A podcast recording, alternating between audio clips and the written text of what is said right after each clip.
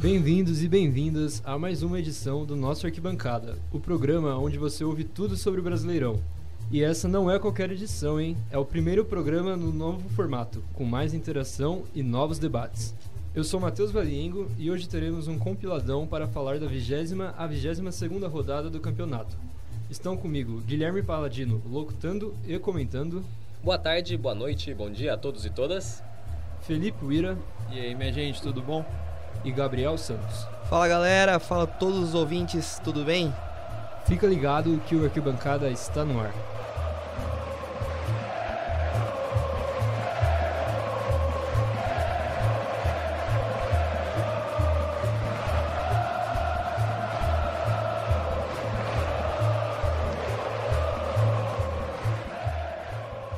E aqui vai um resumão das principais partidas que esquentaram mais ainda o Brasileirão. Manda aí, Paladino.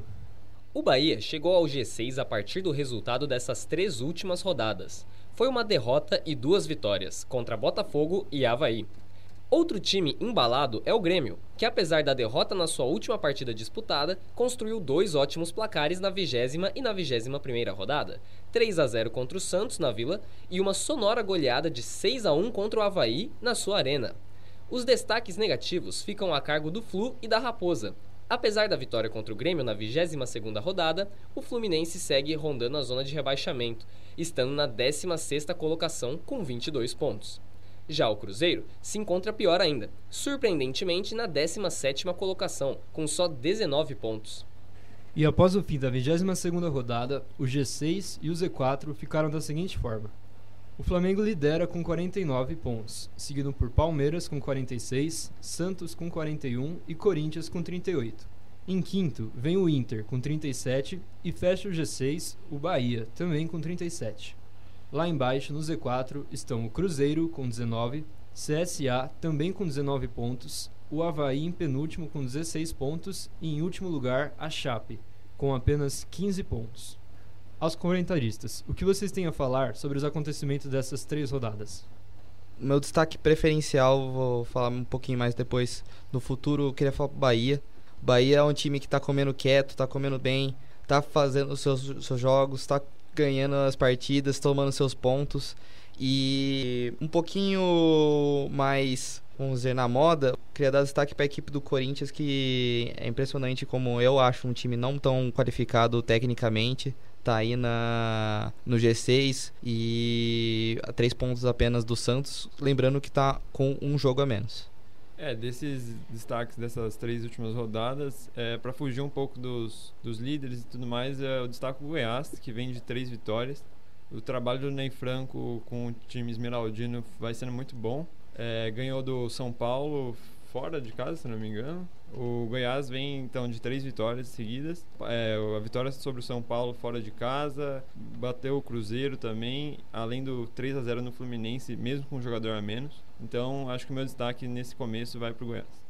É, e o meu destaque é como eles ignoraram a liderança do campeonato, vai com certeza para Flamengo e Palmeiras também, porque aparentemente agora a briga pelo título está consolidada, né? Agora é, Flamengo e Palmeiras despontaram. Palmeiras está cinco pontos na frente do Santos, que é o terceiro colocado, e está a três pontos atrás do Flamengo. Ou seja, acho que o grande caçador ao líder é, se consolidou e está crescendo bastante de desempenho com o Mano Menezes. Esse é o meu destaque.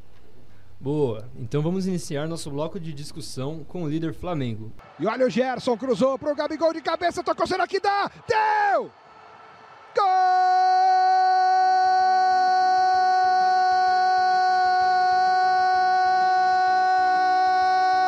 Gol do Flamengo! Gabigol, Gabigol emoção no Mineirão! O Gerson levantou na medida, no meio de dois defensores do Cruzeiro. O Egídio atrás não encostou. O Fabrício Bruno também não alcançou. E o Gabigol muito bem colocado. Testou para baixo, a bola quicou. Aí ela subiu, encobriu praticamente o goleiro Fábio, que nada pôde fazer. Na marca de seis minutos do primeiro tempo, o Flamengo atacava, o Flamengo tentava, o Flamengo sufocava, até que saiu o gol. E foi rápido. Flamengo 1, um, Gabigol. Cruzeiro 0, Bruno Formiga. Rafinha para o Bruno Henrique. Torcedor do Flamengo segue fazendo barulho, acredita. Olha só o Milharão para o Gabriel, deixou passar a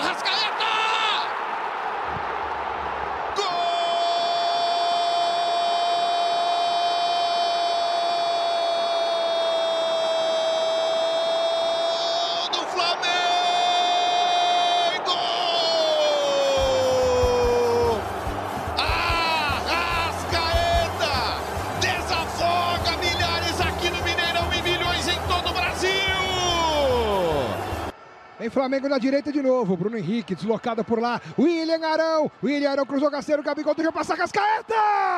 Golaço! O texto é de Caio Chiosi.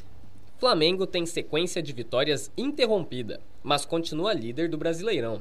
Na vigésima rodada, o rubro-negro foi até Belo Horizonte encarar o Cruzeiro e conseguiu os três pontos. O Mengão saiu na frente com o artilheiro Gabigol logo aos seis do primeiro tempo. Mas a lei do ex entrou em ação e Thiago Neves, de pênalti, empatou a partida no fim da primeira etapa. Se tem lei do ex de um lado, tem do outro. E no segundo tempo, a Rascaeta marcou o gol da vitória para os comandados de Jorge Jesus. Pela 21ª rodada, o Flamengo recebeu o Internacional em jogo movimentado e de muitas polêmicas. Com 19 minutos do primeiro tempo, o árbitro marcou pênalti do lateral Bruno em Gabigol e ainda expulsou o jogador colorado por ser o último homem de defesa o artilheiro do campeonato bateu e colocou o rubro-negro em vantagem. Aos 43, Paulo Guerreiro foi expulso por xingar e fazer gestos obscenos para o árbitro após disputa pelo alto com Rodrigo Caio, que deixou o peruano com um corte no rosto, mas a arbitragem nada marcou. No início do segundo tempo, o Internacional conseguiu o gol de empate com Edenilson depois de grande jogada de Patrick. Mas o Mengão não se abateu e, com a superioridade numérica, voltou à frente do placar com gols de Arrascaeta e Bruno Henrique, o que garantiu mais uma vitória. Já na 22ª rodada, o Flamengo esbarrou na defesa do São Paulo e saiu com o um empate do Maracanã. O resultado de 0 a 0 se deu devido às grandes atuações do goleiro Thiago Volpe e do zagueiro Arboleda. Com esse placar, o tricolor interrompeu uma sequência de oito vitórias da equipe de Jorge Jesus. Com sete pontos ganho em três jogos, o Flamengo chega aos 49 pontos e continua na liderança do Brasileirão. A próxima partida será contra a Chapecoense, na Arena Condá, domingo às 11 da manhã. Pois é, a sequência de oito vitórias seguidas do Flamengo terminou depois desse empate. E será que vai começar a acontecer o que todos os rivais estavam torcendo? É, todo mundo tava realmente torcendo para esse tropeço acontecer e a gente já achava que ia acontecer em algum momento. É, o torcedor do Palmeiras estava ali secando forte o, o time do Flamengo e acabou dando certo contra o São Paulo. É, tá certo que foi o foi um time misto, no máximo ali do Flamengo, sem Felipe Luiz, sem Rafinha, sem Gerson. Mas mesmo assim jogou muito mal. É, primeira partida do Fernando Diniz, todo mundo estava esperando ali uma goleada pelo histórico é, do técnico no Fluminense. Mas na, nos outros dois jogos, até que nos outros jogos jogou bem. Contra o Inter sofreu, mesmo com o, o time colorado com dois jogadores a menos. Expulsão do Guerreiro achei duvidosa. Do Bruno também questionável, mas tudo bem. E o jogo contra o Cruzeiro foi a lei do ex ali imperando sobre todos os outros. Eu queria falar que não acho tanto que o Flamengo, time do Flamengo pode se considerar estar tá caindo, vamos dizer assim. O jogo contra o São Paulo realmente três peças importantes na equipe não jogaram. O Gerson que vem jogando absurdamente bem todos os jogos. Felipe Luiz que é um lateral nível seleção, Rafinha um lateral nível seleção. Um time do São Paulo que apesar de não estar tá numa ótima fase, é um, um elenco até que decente e com o técnico do o novo comando do Fernando Diniz, acho que não dá para considerar esse jogo do Flamengo e São Paulo como se fosse o início de queda do Flamengo. Tem que dar mais uma rodada ou outra para conseguir analisar isso. E se tratando das outras rodadas, basicamente Gabigol, né?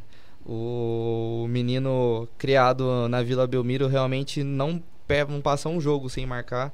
primeira vez que foi contra o São, São Paulo, Paulo. que ele não marcou um gol. E concordo também com o Felipe, é bem discutível mesmo a expulsão do Paulo Guerreiro, mas queria dar um destaque ali que até um momento desse momento da partida, o- acho que o Rodrigo Caio, é, apesar dessa falta que acabou deixando o peruano sangrando, é, tava ter que fazendo uma boa marcação e conseguindo neutralizar o centroavante do Internacional.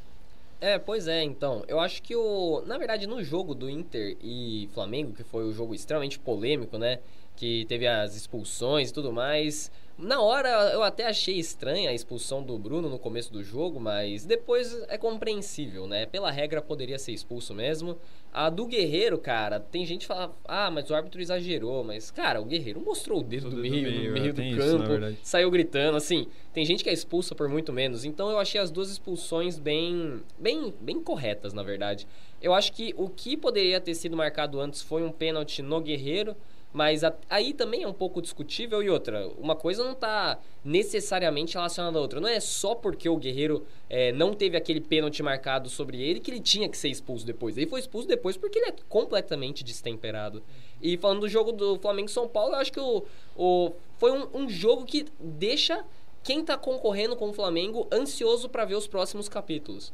Porque o Flamengo até agora parecia ser um time imbatível. Ninguém segurava, é o time que ganha é, bem e quando não tá bem, ganha de qualquer jeito. Mas o São Paulo, que é um time extremamente frágil, perdeu alguns jogos muito ridículos, por exemplo, contra o Goiás em casa, empatou contra o CSA em casa e conseguiu segurar o Flamengo, que era o líder imbatível do campeonato. Então, agora, com a Libertadores dividindo as atenções, eu acho que o Flamengo vai ser testado ao limite e talvez a gente veja pela primeira vez uma, uma mudança de perspectiva nesse brasileiro. E já na próxima rodada não tem Gabigol.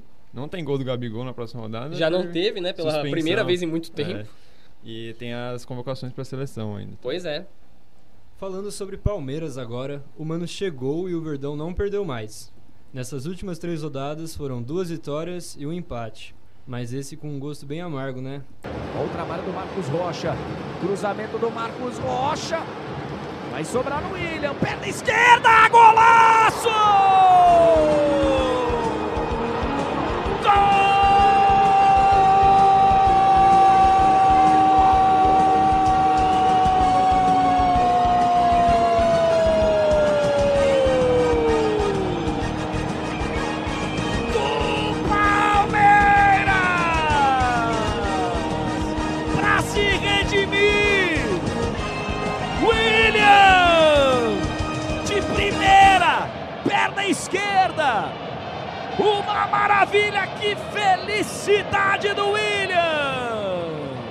O texto é do Vitor Tenca.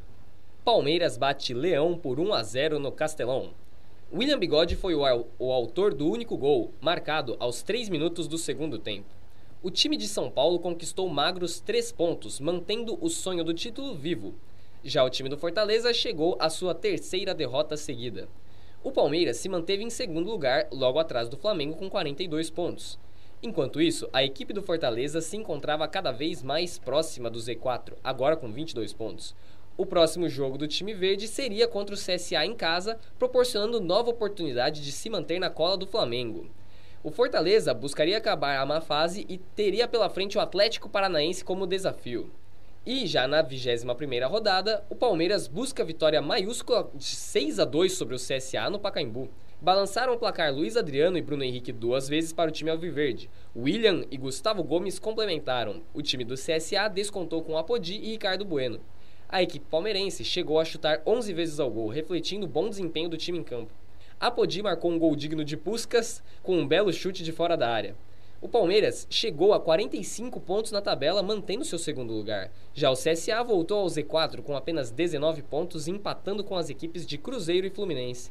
A equipe de Mano Menezes pegaria pela frente o Internacional pela primeira vez desde os confrontos da Copa do Brasil. Do outro lado da tabela, a equipe alagoana pegaria novamente uma equipe do topo do campeonato, o Santos, e precisaria se esforçar para sair do Z4. E em um jogo pegado, o Inter e o Palmeiras empataram em 1 a 1 no Beira-Rio. Patrick colocou a equipe colorada na frente com cabeceio aos 28 minutos. William Bigode empatou para a equipe alviverde aos 13 do segundo tempo. O jogo foi marcado por um primeiro tempo dominado pelo Inter e um segundo tempo da equipe do Palmeiras. O VAR se envolveu em mais uma polêmica com a anulação de um gol palmeirense muito questionado. Com o empate, a equipe verde se mantém 3 pontos atrás do Flamengo com 46 pontos. O Internacional desceu para a quinta colocação com 37 pontos.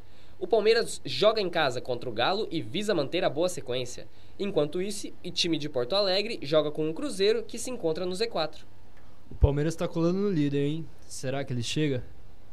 Bom, é como o Paladino disse, realmente a disputa acho que do título tá entre esses dois times. E queria lembrar que realmente esse muito diferente esse jogo Palmeiras CSA do que aconteceu no primeiro turno, que foi um empate 0 a 0 meio xoxo. É uma equipe do CSA que deu trabalho pro, tanto para o Palmeiras e para o Santos depois lá jogando em casa e realmente 6 a 2 não vamos dizer que foi surpreendente, mas teve uma grande discrepância nessa virada de turno. A equipe do Palmeiras realmente mudou os seus ares com a entrada do Mano Menezes. Eu acredito fielmente que vai disputar ali tete a tete com o Flamengo e se o Bruno Henrique continuar jogando muito bem também, o Felipe Melo, apesar melhorar um pouquinho a cabeça, mas continuar marcando como um bom volante, continuar indo bem ali atrás, e o Dudu na frente também, acho que vai continuar muito bem e, e em busca do bicampeonato brasileiro. É, respondendo a pergunta ali, será que chega? É, é, muito difícil falar, né? Porque não depende só dele, tem, de, depende de um tropeço do, do Flamengo, como aconteceu na última rodada. Só que ele vai lá e também tropeça. Não, não que o Inter no Beira-Rio seja um tropeço, mas para um time que quer conquistar o Campeonato Brasileiro, eu acho que tem que ser uma vitória. E no caso, o Palmeiras, com méritos, chegou a virar o jogo, só que aí uma regra completamente absurda é. tirou o gol do Palmeiras. Vamos né? chegar nela então, que foi a anulação do gol. É uma discussão que está tendo muito no, no, Brasil se devia anular ou não o gol. Para mim, o árbitro acertou no julgamento do lance com o VAR. É, você pode questionar a regra, que talvez com, com a chegada do VAR é, a gente tenha uma objetivação das regras, né? Tipo um futebol americano, que não, você não consegue mais questionar essas, essas regras. Mas então, para mim, o lance, apesar de ser ridículo, é, infelizmente ele estava certo. Sobre o jogo contra o CSA, a gente viu uma recuperação do estilo de jogo do Mano Menezes. É, contra o Fortaleza já tinha jogado muito mal, conseguiu um gol ali na sorte contra o CSA voltou a jogar bem. Até chegou a surpreender com uns toques de bola rápido ali no meio-campo. Bruno Henrique entrando muito bem na área, que vem sendo talvez uma característica do time, né? A presença dele. Mas foi uma, um, um resultado discrepante mesmo, que nem o Gabriel falou. É, eu acho que o Palmeiras nessas três rodadas é, foi muito bom para mostrar que é um time que tá, tá é bem. tá sofrendo uma metamorfose muito, muito diferente, né? É, os jogos com o Felipão tendiam a ter sempre o mesmo roteiro. Eram jogos em que o Palmeiras sempre saía na frente e depois ficava lá recuadinho, conseguia aquela vitória magra, não tomava gol, a defesa era muito sólida. Já no fim da passagem do Felipão era diferente, o Palmeiras tomava mais gols, aí não conseguia correr atrás do placar. Com o Mano, não. O jogo contra o Fortaleza, o Palmeiras foi muito mal. Foi o pior jogo do Palmeiras é, sob o comando do Mano Menezes, porque os 90 minutos foram muito ruins. O Palmeiras conseguiu um gol numa jogada fortuita, de escanteio. Um gol tá ótimo. Ali, quase. É, exatamente. Foi um gol fortuitaço, porque o William bateu e a bola ia, sei lá para onde, lateral, né? É. Exatamente. Aí bateu no pé do zagueiro do Fortaleza e acabou entrando no gol. Mas, assim, ganhou jogando mal. É importante para quem quer ser campeão, porque o Mano Menezes acabou de chegar. Já contra o CSA foi o melhor jogo do Palmeiras é, nos últimos sei lá quantos anos, né? Não ganhava de mais de seis gols, mais não, né? Não fazia seis gols no Campeonato Brasileiro desde 2005.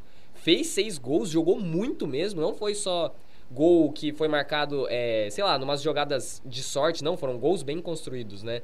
E já contra o Internacional, começou muito mal e depois reverteu a situação, né? Então nós tivemos um jogo que foi mal o tempo todo, depois um jogo que foi bem o tempo todo, e aí um jogo que foi mal e depois conseguiu reverter. Isso mostra que o Palmeiras está sabendo lidar com a, a, os diferentes tipos de jogos, né?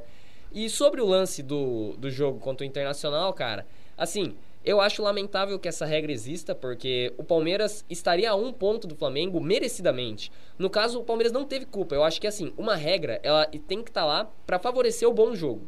Um bom jogo é favorecido quando uma equipe vai lá e constrói um bom jogo. O Palmeiras fez isso, construiu um bom jogo. O William não teve culpa na jogada porque ele nem foi estabanado nem nada, ele foi, Foi empurrado. falta, né? Exatamente. falta, tá. ele não tinha controle sobre o próprio corpo e aí a mão dele resvalou, nem mudou a direção da bola, não mudou o sentido da bola, não mudou nada. É, o gol teria saído de qualquer jeito se o braço dele tivesse amputado. Mas acontece que, infelizmente, é a regra. O juiz não errou no caso, porque a regra tem que ser aplicada. Caso o gol fosse é, validado, teria sido um erro de direito, a partida teria que ser anulada, né? Então, eu acho que assim, é, a regra prejudicou o Palmeiras. Então, é isso que dá pra tirar. Mas o que, acontece, o que vai acontecer nos próximos jogos, o Palmeiras vai ter semanas livres pra trabalhar quando tiver Libertadores. Então, é, eu acho que o Mano pode melhorar esse time e pode sim chegar na cola do Flamengo. O Flamengo vai ter que dividir muitas atenções daqui pra frente. Acho que no jogo contra o Inter ele até chegou a sofrer um pouco na saída de bola, né? O Felipe Melo estava sofrendo ali contra o meio-campo do Inter, principalmente com a pressão do Nonato. Eu acho que deu uma, uma dinâmica muito forte da pressão e isso acabou até prejudicando o trabalho do time. Sem dúvida, o Felipe Melo foi muito mal. Pra mim, foi disparado o pior do jogo do- contra o Internacional. Só pra finalizar, eu, infelizmente vou ter que concordar, foi certa a marcação do pênalti, do anulação do gol. É, apesar de ser muito estranho mesmo, porque foi falta, o juiz deu vantagem, então se tivesse não tivesse dado vantagem, o Palmeiras teria uma chance muito forte de gol com cobrança de falta, com o Lucas Lima que bons apesar né? Que apesar de dar fase é um bom cobrador, por exemplo. E por fim, só pra complementar uma coisa que eu tava pensando e o Paladino acabou falando, realmente jogando esses jogos meio feios, vamos dizer assim, mas ganhando, basicamente é Corinthians 2015 e Corinthians 2017. Exatamente. E foi campeão do Campeonato Brasileiro. Então, E o Flamengo não fez isso. O Exato. Flamengo, no primeiro jogo em que jogou mal, não ganhou. Foi contra o São Paulo. E o São Paulo é um adversário frágil, né? Primeiro jogo do novo treinador. Então, assim que assim, é isso que importa, somar pontos. E o Palmeiras com o Mano Menezes está fazendo isso e com certeza vai continuar aí nessa luta até o final. Tá curtindo o programa de hoje? Claro que sim, né? Daqui a pouco a gente volta pra falar dos outros três paulistas. É rapidão.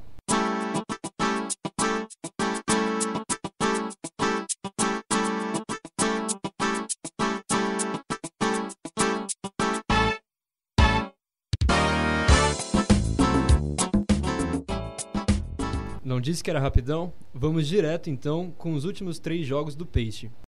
Encarar ali o Nino. Vai tentar o drible, vai pra dentro da grande área. Passou pelo Gilberto, grande lance, é batida, golaço!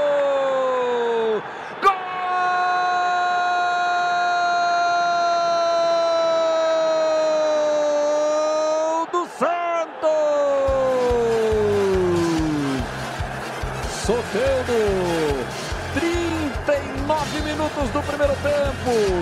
Um golaço do Baixinho. Foi só eu dizer que ele estava subindo, que a bola não estava chegando. E vai, é, vou falar pra você, narrador. Foi pra cima do primeiro, passou pelo segundo, perna direita, tiro cruzado para fazer o primeiro gol do jogo. Soteldo. Texto de João Pedro. Santos começa o segundo turno com uma derrota, um empate e uma vitória. Pela vigésima rodada, o Peixe recebeu o Grêmio em casa e foi atropelado pelo time gaúcho. Luan, PP e Everton marcaram para o time de Renato Gaúcho. Já pela vigésima primeira rodada, os meninos da Vila foram até o Rio de Janeiro enfrentar o Fluminense e saíram de lá com um empate. Soteudo abriu o placar para o Santos, mas Lucas Veríssimo marcou contra e fechou o placar em 1 a 1. O jogo foi marcado por muitas confusões e expulsões. E finalmente, pela 22ª rodada, o time da Vila recebeu em casa o CSA e voltou a vencer no campeonato. Carlos Sanches e Eduardo Sacha decidiram o placar para os alvinegros. Com esses resultados, o Santos chega aos 41 pontos e fica na terceira posição. No sábado, o time vai até São Januário enfrentar o Vasco às 5 horas da tarde. Finalmente, o Santos fez as pazes com a vitória, mas ainda assim não é o mesmo time que vimos há umas rodadas atrás. É, falando do, do Santos, eu sou um pouco suspeito, mas vamos falar assim. E uma coisa que eu venho destacando faz muito tempo, desde a derrota contra o São Paulo, que os zagueiros do Santos estão falhando. Estão falhando, falharam contra o São Paulo, falharam contra o Fortaleza, falharam no jogo contra o CSA, apesar da vitória, o Veríssimo foi expulso. Fase do Veríssimo, inclusive. E essas falhas estão custando um empate. Eu acho que contra o São Paulo, muito tempo atrás, dava até para virar naquela época. Contra o Fortaleza, deixar empatar, realmente, que eu venho falando faz tempo, o São Paulo tem que discutir com os nossos quatro zagueiros ali um pouco mais e treinar mais, porque um time que estava disputando a liderança, estava na liderança há pouco tempo atrás e com esses erros na parte mais importante do time fica complicado. É, Felipe Aguilar, que estava jogando muito bem, está bancado, né? não jogou nenhuma dessas três partidas. Com isso, a equipe está meio bastante instável ali na parte de trás. O mais óbvio disso é o 3 a 0 em casa, coisa que uma derrota de 3 a 0 na Vila Belmiro é, é, é chega a bater o ponto do ridículo para a equipe santista. Assim, não, quase nunca isso acontece e não é para acontecer. É, o Santos começou muito bem o campeonato e vem decaindo e é, acho que até é uma coisa comum acho que é esperado de todos os times ter uma, uma época de, de cri, não crise, tá, mas uma decaída no rendimento. O time do São Paulo teve uma clara queda. É, esses, o jogo contra o Grêmio provou isso. E talvez, é, vendo os três jogos, talvez seja até algo psicológico. Porque contra o Grêmio estava jogando bem até. O Paulo Vitor fez algumas defesas difíceis. Levou o gol que saiu numa bola de sorte, na, numa falta ali do Grêmio. E aí não conseguiu mais. Não conseguiu avançar, criar jogadas. Levou o segundo, levou o terceiro, podia ter levado outro no contra-ataque com o Cebolinha. Então indica bem uma crise.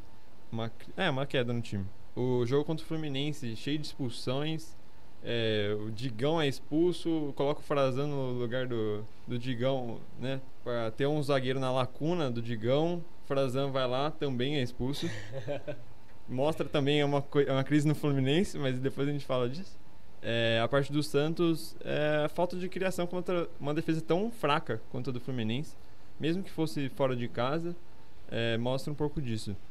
E o Marinho também foi expulso no fim, né? Foi. Foi. É. No Santos tá faltando bastante coisa, a, sem falar aí na parte de trás. Eu sou totalmente contra o esquema tático que o São Paulo estava fazendo de três zagueiros. Eu fiquei até feliz que né, contra o CSA não fez isso e ganhou o jogo, apesar de ser contra o CSA, mas ganhou o jogo e eu falei, é por causa do 4, 4, 4 na linha de 4 ali atrás.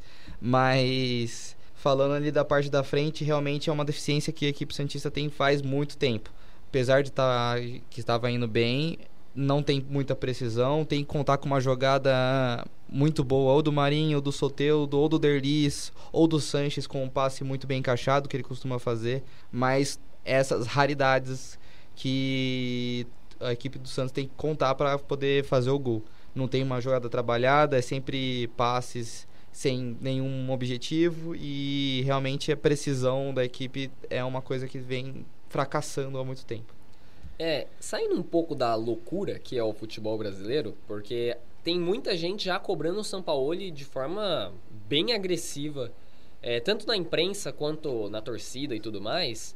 Mas assim, o Santos estar em terceiro lugar a essa altura do campeonato, literalmente, cara, é absurdo porque o Santos, ninguém esperava que o Santos estaria ah, em terceiro lugar. Ah, mas o Santos tomou de 3 a 0 do Grêmio em casa. Ok, pode ter sido um jogo atípico, mas jogos atípicos acontecem. E outra, o Grêmio fez dois gols no finzinho. Não é como se tivesse sido um massacre gremista. O Santos foi bem no jogo, conseguiu pressionar, é, tomou o primeiro gol num contra-ataque, não, numa jogada de falta. Os dois outros gols foram em contra-ataques, porque aí tinha que sair mesmo, né? Tinha que jogar o time pra frente, porque senão ia perder em casa. Acabou perdendo mais feio ainda. Mas eu prefiro um time que também vá pra frente e se exponha do que fique lá atrás.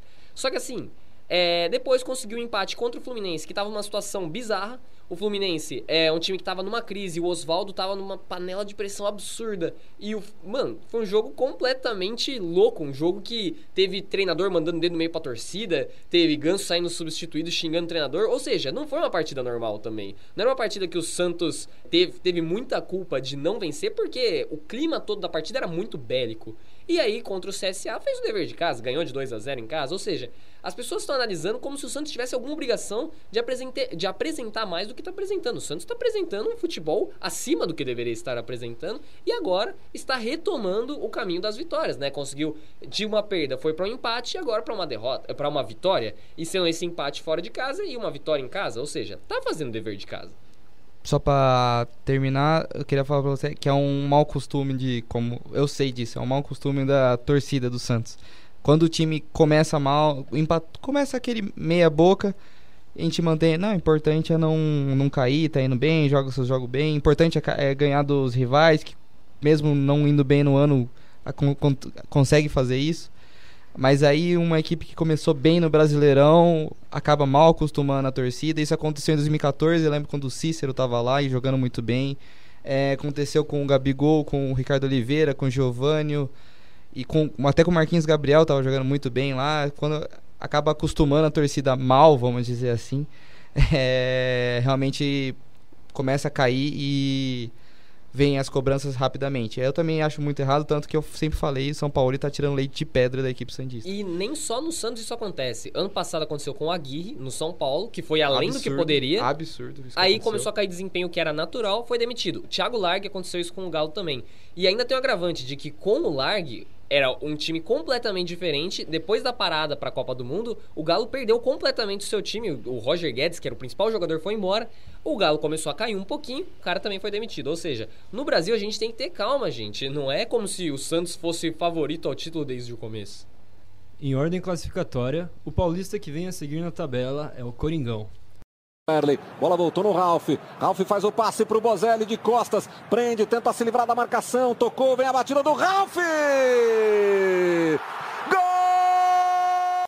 Vamos escutar o que rolou na vida do Corinthians nessas três rodadas com as palavras do Matheus Antônio. Corinthians se reencontra com as vitórias e volta ao G4 do Brasileirão. Com triunfos sobre Vasco e Bahia, o Timão ocupa a quarta posição com 38 pontos. Mesmo com os bons resultados, o Alvinegro sofre com críticas em função de seu desempenho. Fábio Carilli foi alvo de reclamações da torcida, que chamou o treinador de retranqueiro e criticou a falta de criatividade no ataque. Fora da Copa Sul-Americana, o Corinthians agora se dedica de maneira integral ao Campeonato Brasileiro. Na quarta-feira, o Timão realiza jogo atrasado em função da, comp da competição continental contra a Chapecoense às 7h15 da noite na Arena Condá. O Alvinegro tem a chance de manter a invencibilidade em casa e se igualar em número de pontos ao Santos, que tem 41 pontos. O Timão segue lutando para alcançar melhores colocações. Como vocês enxergam a campanha do Corinthians nesse brasileiro? Bom, acho que as críticas pro Carilli são meio até que irônicas, né? Porque retranqueiro, eu, eu vejo isso desde sempre. Ele é um aprendiz do Tite e o Tite no meu ponto de vista, é, meu apelido pro Tite sempre foi Empatite, na época do Corinthians. É um, um, treinador que o foco é a defesa, o melhor ataque é a defesa. Então, para mim, não faz muito sentido. Eu acho que muito do que vem dessa crítica para a equipe corintiana é por causa da eliminação. Uma derrota em casa foi bem deselegante e no, nos olhos da torcida tão fiel como a torcida do Corinthians, realmente acaba trazendo essas críticas pesadas. Mas se for falar da campanha corintiana, eu, assim como a do Santos, eu acho a, até que muito boa para a equipe que tem. Eu não gosto, não vou falar que não gosto, mas eu não, não enxergo no elenco corintiano uma equipe tão boa. Um frágil também. Exatamente. E acho que a melhor coisa que veio pro Corinthians foi depois da parada para Copa, depois do meio do ano que veio o, o Gil. E isso agregou mais o melhor ataque do Corinthians, que era a defesa. E assim, realmente eu não consigo criticar tanto, apesar do se tem tá fazendo jogos, jogos ruins, se não tem um bom desempenho ali na frente, o jogo não é tão legal de se assistir. Tá ganhando, tá ali no G4, tá a três pontos do terceiro, tete a tete com os seus rivais. E acho que tem que manter assim. Não, não é um péssimo jeito de jogar e ganhando que vai me fazer ver com más olhos essa equipe. É, que nem o Gabriel falou, é uma boa campanha do Corinthians no Campeonato Brasileiro. Está em quarto, com potencial de chegar em terceiro, se os, dependendo do desempenho do Santos. É, e tem um jogo a menos. E tem um exato. jogo a menos, exato. É, não jogou contra a Chipecoense nessas últimas três rodadas, né? Tem um jogo atrasado. Acho que as críticas vão muito mais pelo desempenho na Sul-Americana, talvez, que afinal já era uma esperança. É, a final brasileira, todo mundo estava esperançoso. Foi lá, os dois times decepcionaram muito principalmente perdendo do jeito que perdeu pro Del Valle em casa. No Campeonato Brasileiro vai fazendo um bom trabalho, que nem falou, tava in, tá invicto ainda no, na Arena Corinthians.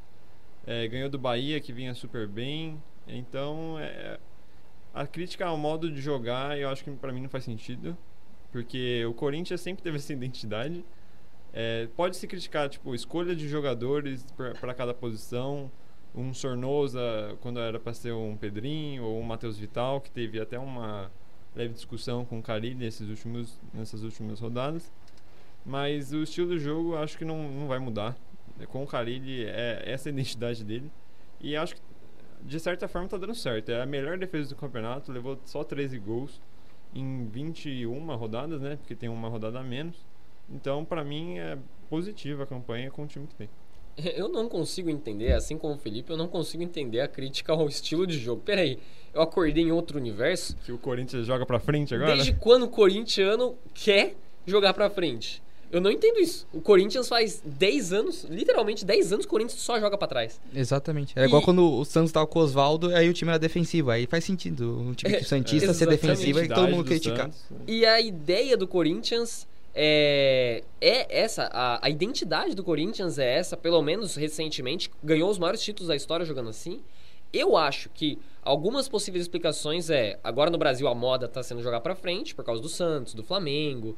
Talvez seja isso, ou simplesmente a Sul-Americana. Porque nem no brasileiro se justifica. A não ser que algum corintiano aí é bando de loucos mesmo, que os caras acham que o Corinthians tinha time para ser campeão. Porque eu acho que não. E o mesmo Carilli fez um time que não tinha time para ser campeão, ser campeão. Ou seja, não é como se o standard fosse ruim, não é como se o estilo de jogo fosse estranho, e não é como se os resultados estivessem horríveis, porque tá em quarto no campeonato extremamente concorrido. Então, não tô entendendo. Eu acho que talvez seja essa moda de ser ofensivo hoje em dia no Brasil. Talvez. Acho que a única diferença, vamos dizer, do estilo de jogo com os outros últimos títulos do Corinthians foi realmente um 10 de ótima qualidade, que era, por exemplo, o Jadson, numa ótima fase naquela época. E isso aí era um ponto acima da linha para um ataque do Corinthians que não era tanto foco. E na colocação mais baixa entre os times aqui citados está o tricolor paulista. Já sai jogando, lança para o ataque, toca a bola para Daniel Alves. Da esquerda, cruzamento, grande área, Arboleda subiu, toque de cabeça, Pablo, pro gol!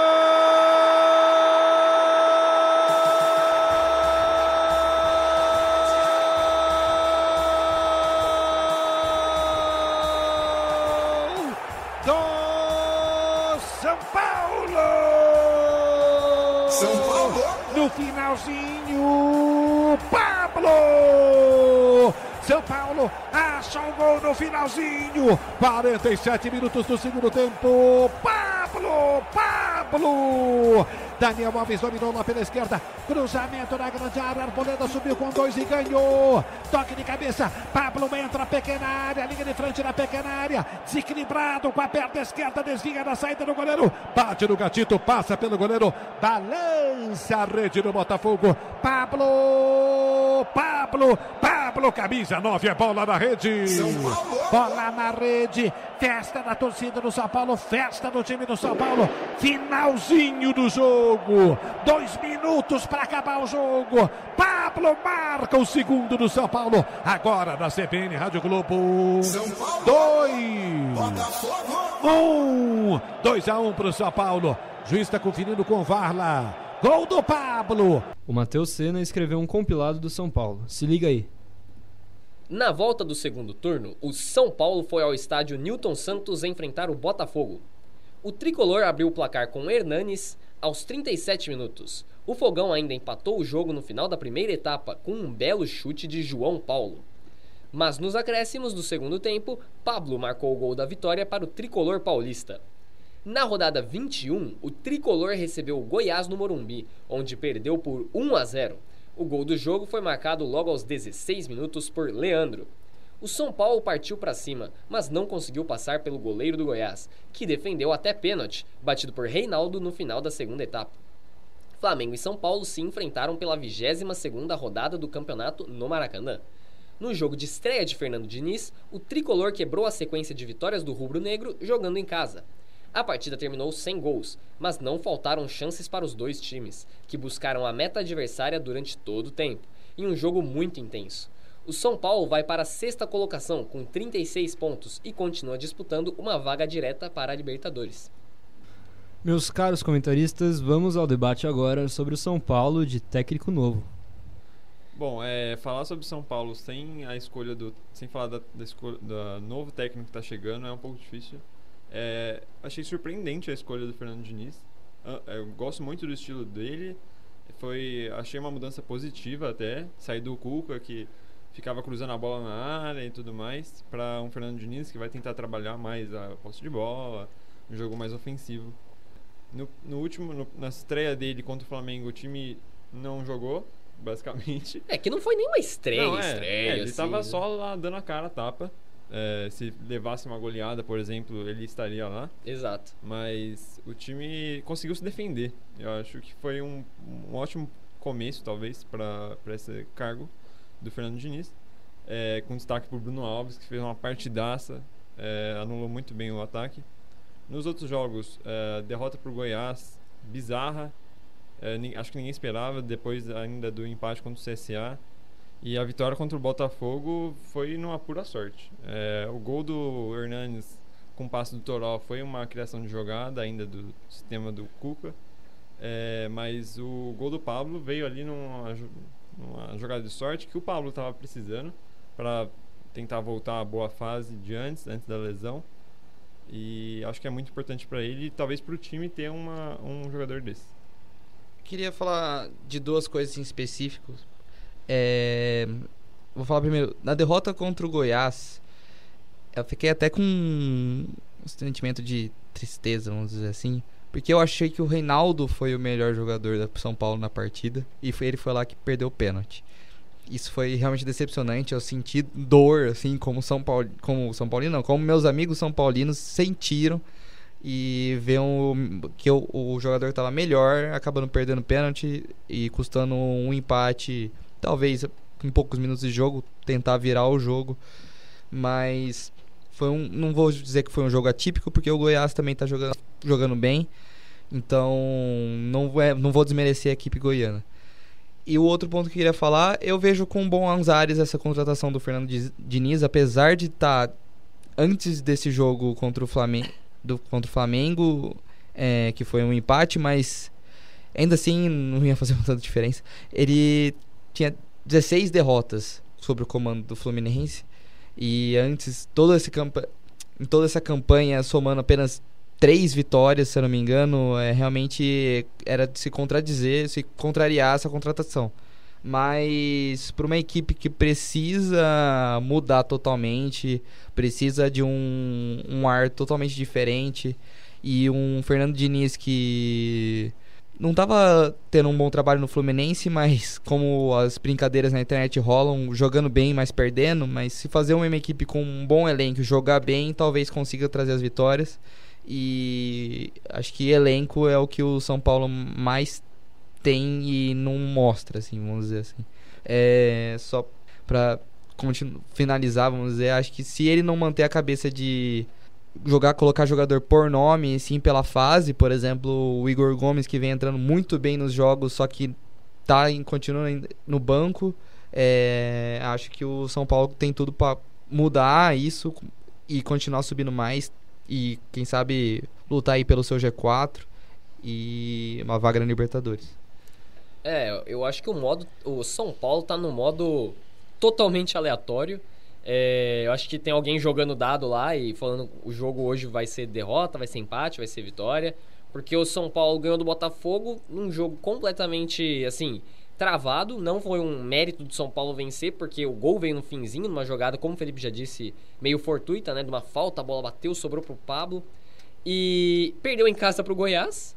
Havia empatado com o CSA umas duas semanas antes. Aí empatou com o líder do campeonato na casa do líder, né? No Maracanã. Tirou 100% do Tirou Flamengo. 100% do Flamengo em casa. Ou seja, é tá, tá totalmente aleatório o São Paulo. E, pra coroar a aleatoriedade, contratou o Fernando Diniz. O São Paulo tem um técnico a cada, a cada quatro meses, em média.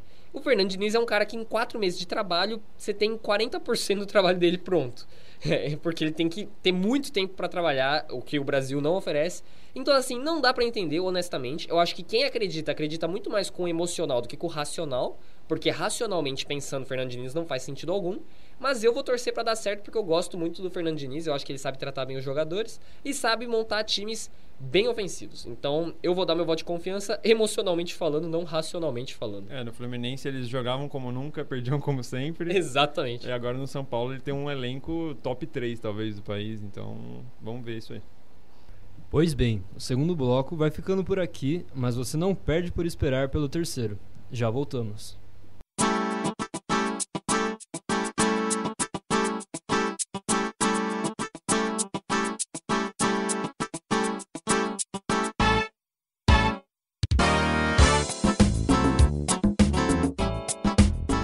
E tamo aqui de novo.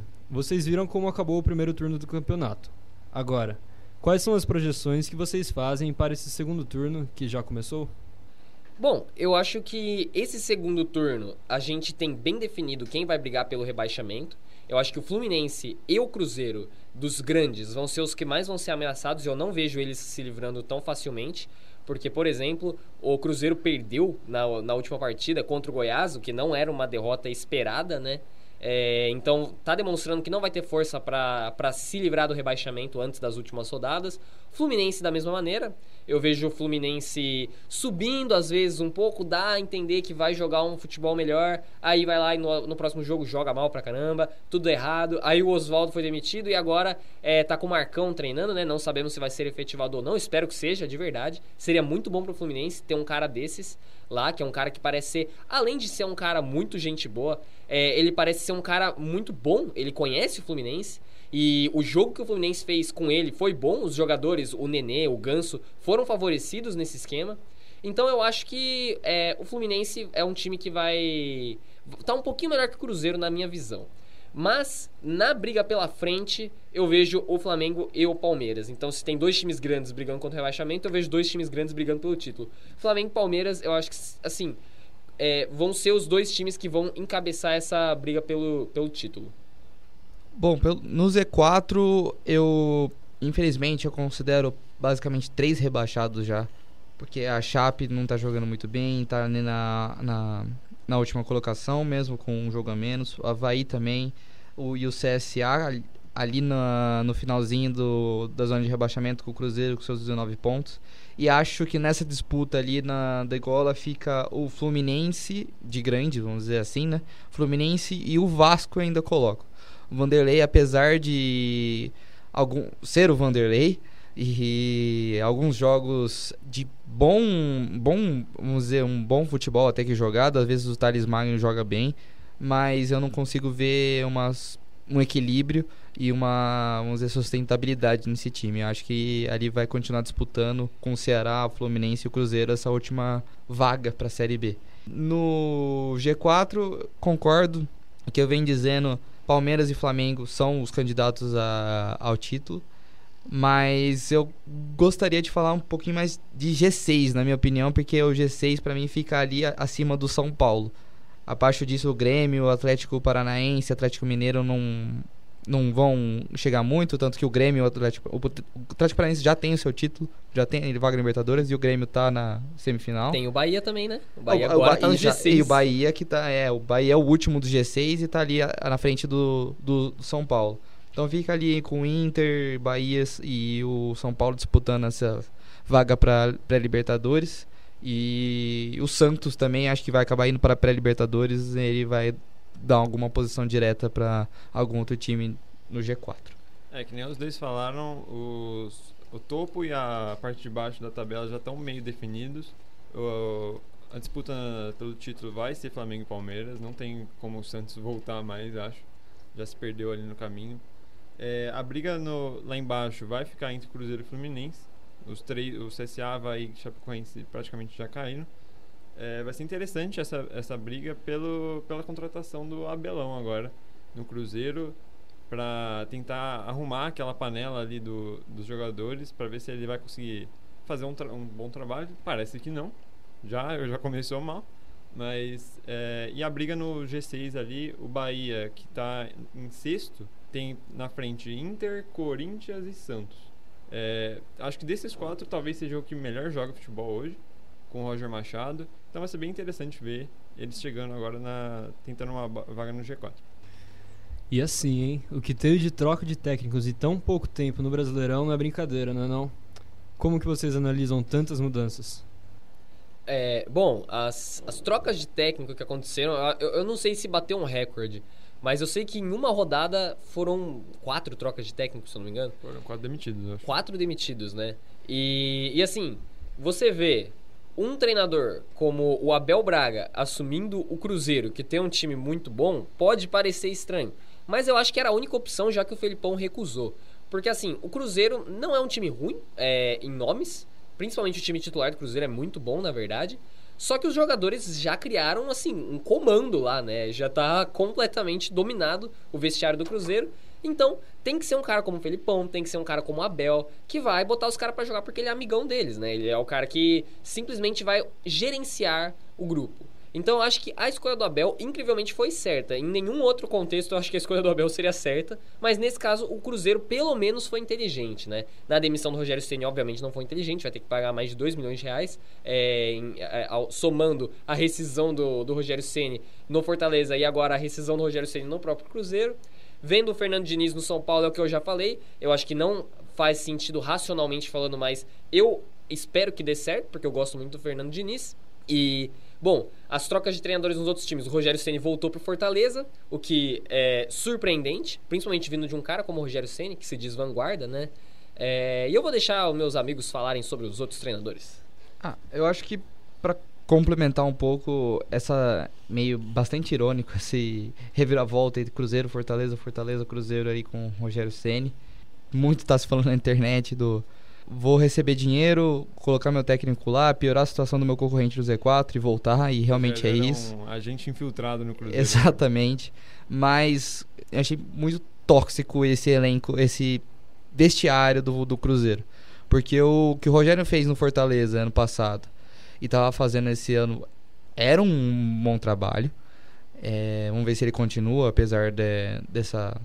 Depois dessa parada, parada de treinar o Fortaleza. E realmente mostra como o jogador, os jogadores tinham muita força. E assim é um exemplo do próprio Fluminense. Tanto que nessa rodada eu achei um absurdo o Ganso ser o capitão da equipe do Fluminense. Porque nenhum dos dois foi, um co- foi coitadinho na situação. É, foi simbólico, no caso, o Ganso ser capitão do Fluminense. Exato. é, tanto o Paulo Henrique quanto o Oswaldo erraram, de certa forma, mas ainda assim nenhum saiu, nenhum deveria sair como santo e acabou que o Oswaldo saiu como culpado e foi demitido. Pro Fluminense, eu acho que é um trabalho muito mais difícil do que pro, pro Abel, no Cruzeiro. É, no Cruzeiro, apesar dos pesares, tem um bom elenco, só tem que achar um jeito de voltar aquele futebol do campeão da Copa do Brasil do ano passado. E lembrar que, como o Palad- o Paladino disse, né? Tem um ótimo elenco mesmo a equipe do Cruzeiro, sem contar o vestiário, vamos dizer assim. Dedé, pra mim, zagueiro de seleção. Fábio, pra mim, deveria ter ido pra seleção muito tempo atrás. Thiago Neves jogando bem. Então, realmente, vamos ver o que, que vai rolar. Acho que essa rodada com quatro demissões de técnico mostra como é bizarro o Campeonato Brasileiro. O futebol brasileiro em geral, na verdade, não só a Série A. O Cruzeiro ter um, um elenco tão poderoso a ponto de derrubar um técnico como o Rogério Ceni, para mim isso é problemático, no mínimo. É, você ter ali, é, sei lá, três jogadores que decidem todo o direcionamento do clube e tudo mais. Aí, ao mesmo tempo, no Fluminense, você tem o Ganso decidindo quem que sai, tirando o Os- o Oswaldo. Eu não gostava do Oswaldo de Oliveira é, treinando Fluminense, Eu acho que nenhum ser humano no mundo gostava. ainda bem. É, é, eu gostava do Fernando Diniz treinando Fluminense, apesar dos resultados ruins. Não acho que era o técnico certo para tirar o time daquela situação. Técnico certo na hora errada, acho. Na minha É, opinião. então, ele é, um- ele é um bom técnico, mas aquele elenco não dá. E aí cai na situação que o Guilherme falou, que o Abel, pro, pra situação do Cruzeiro, era a escolha certa. É um é técnico paizão, que, que é, sei lá, joga um futebol de time que tá desesperado, para sair da zona de rebaixamento. E a questão do Rogério Ceni, acho que quando o Rogério Ceni sai do Fortaleza para assumir o Cruzeiro nessa situação, para mim foi um erro. Já eu, eu torcia para não dar certo, aparentemente não deu. E agora ele volta para Fortaleza tentando recuperar a confiança do, do, dos torcedores que mesmo assim na saída dele não, não mostraram que estavam tristes ou decepcionados, agradeceram pelo todo o trabalho na Série B. Mas é isso, é problemático essa situação dos treinadores no Campeonato Brasileiro. Tivemos bons jogos nessas três rodadas e, consequentemente, tivemos jogadores se destacando, certo? Qual é então a seleção dessas rodadas para vocês? Bom, pegando esses, os, as três rodadas, então, eu coloquei no gol o Tadeu, fez uma ótima partida com o São Paulo tudo mais. Não levou, o Goiás não levou nenhum gol nessas três rodadas. Lateral direita, Nino Paraíba. Lateral esquerda, Felipe Luiz, para mim o melhor da, do campeonato. Rafael Vaz e David Braz na dupla de zaga. É o trio do meio-campo: Bruno Henrique, Gregory do Bahia, de Arrascaeta. E o trio ofensivo vai de Gabigol, que é o craque do campeonato, provavelmente. William Bigode e o Micha Michael Delgado do Goiás. O técnico Ney Franco. A minha seleção tá idêntica do Felipe. Eu só trocaria, né? Que ele colocou o Felipe Luiz na lateral esquerda, eu coloquei o Jorge na lateral esquerda. E o treinador, eu vou dar esse voto de confiança pro Roger Machado, que conseguiu colocar o Bahia no G6. Bom, a minha tá um pouquinho diferente. Eu coloco o Tadeu no gol, Rafinha, o Rafael Vaz e eu coloco o Rodrigo Caio ali na zaga. Gosto bastante do, jogo, do futebol dele no Flamengo. O Jorge na lateral. Coloco quatro, dois volantes e dois meias. Eu coloco William Arão e Bruno Henrique como volante. Na meia, Rascaeta e Igor Gomes do São Paulo, que vem entrando muito bem na, na equipe de São Paulo. E eu acho que é uma, uma peça importante para o São Paulo da, virar essa chave e começar a jogar, voltar a jogar muito bem. E no ataque eu coloco os dois artilheiros, que seria o Gilberto e o Gabigol. E o Gabigol realmente é o craque do Brasileirão, acho que é inevitável e ninguém vai conseguir contestar. E quem foi aquele cara que se sobressaiu dos demais? Na minha opinião, eu acho que o cara dessas três rodadas foi o William Bigode do Palmeiras, né? Ele marcou gol contra o Fortaleza, marcou gol contra o CSA e também marcou gol contra o Internacional. Um golaço, diga-se de passagem, né? Ele saiu do banco e mudou completamente o jogo. Então eu acho que o cara dessas três rodadas é o William Bigode. Apesar do Gabigol ser o craque do campeonato até aqui, essas três rodadas acho que o De Arrascaeta foi o mais importante para o Flamengo e um dos destaques do campeonato fez o gol contra o Cruzeiro para decidir o jogo, fez gol no Inter para desempatar, desempatar o jogo. É, tava, fez o 2 a 1 e jogou bem até contra o São Paulo, foi um dos únicos que salvou ali no meio-campo. É, eu realmente vou concordar, vou concordar com o Felipe. Né? Acho que o Arrascaeta foi também muito importante nessas últimas duas vitórias do Flamengo e vem sendo uma peça muito importante na equipe carioca. É isso aí, galera. Vocês aí que estão nos ouvindo e por natureza também são comentaristas, quem colocaram como cara dessas três rodadas e quem escalaram para a seleção? Conta pra gente lá nas nossas redes sociais. É Rádio Nesp Virtual no Facebook e arroba Bauru lá no Insta. Esperamos pelo seu comentário. E por hoje é só, pessoal. Agradecemos pelos comentaristas aqui presentes. Guilherme Paladino. Muito obrigado pela audiência de todos e todas e até a próxima. Gabriel Santos. Valeu, galerinha. Até a próxima vez. E Felipe Uira. Valeu por escutar até aqui. Satisfação. Em especial, agradecemos demais a sua audiência. Até a próxima rodada. Você ouviu as narrações de Gustavo Villani pelo Sport TV, André Henning, Esporte Interativo, Milton Leite, Premier e Oscar Ulisses, Rádio Globo, respectivamente. Editora do programa, Ana Luísa Dias. Edição de som, Matheus Valiengo. O Arquibancada é uma produção do Núcleo de Esportes da Rádio Nesp Virtual. Falou!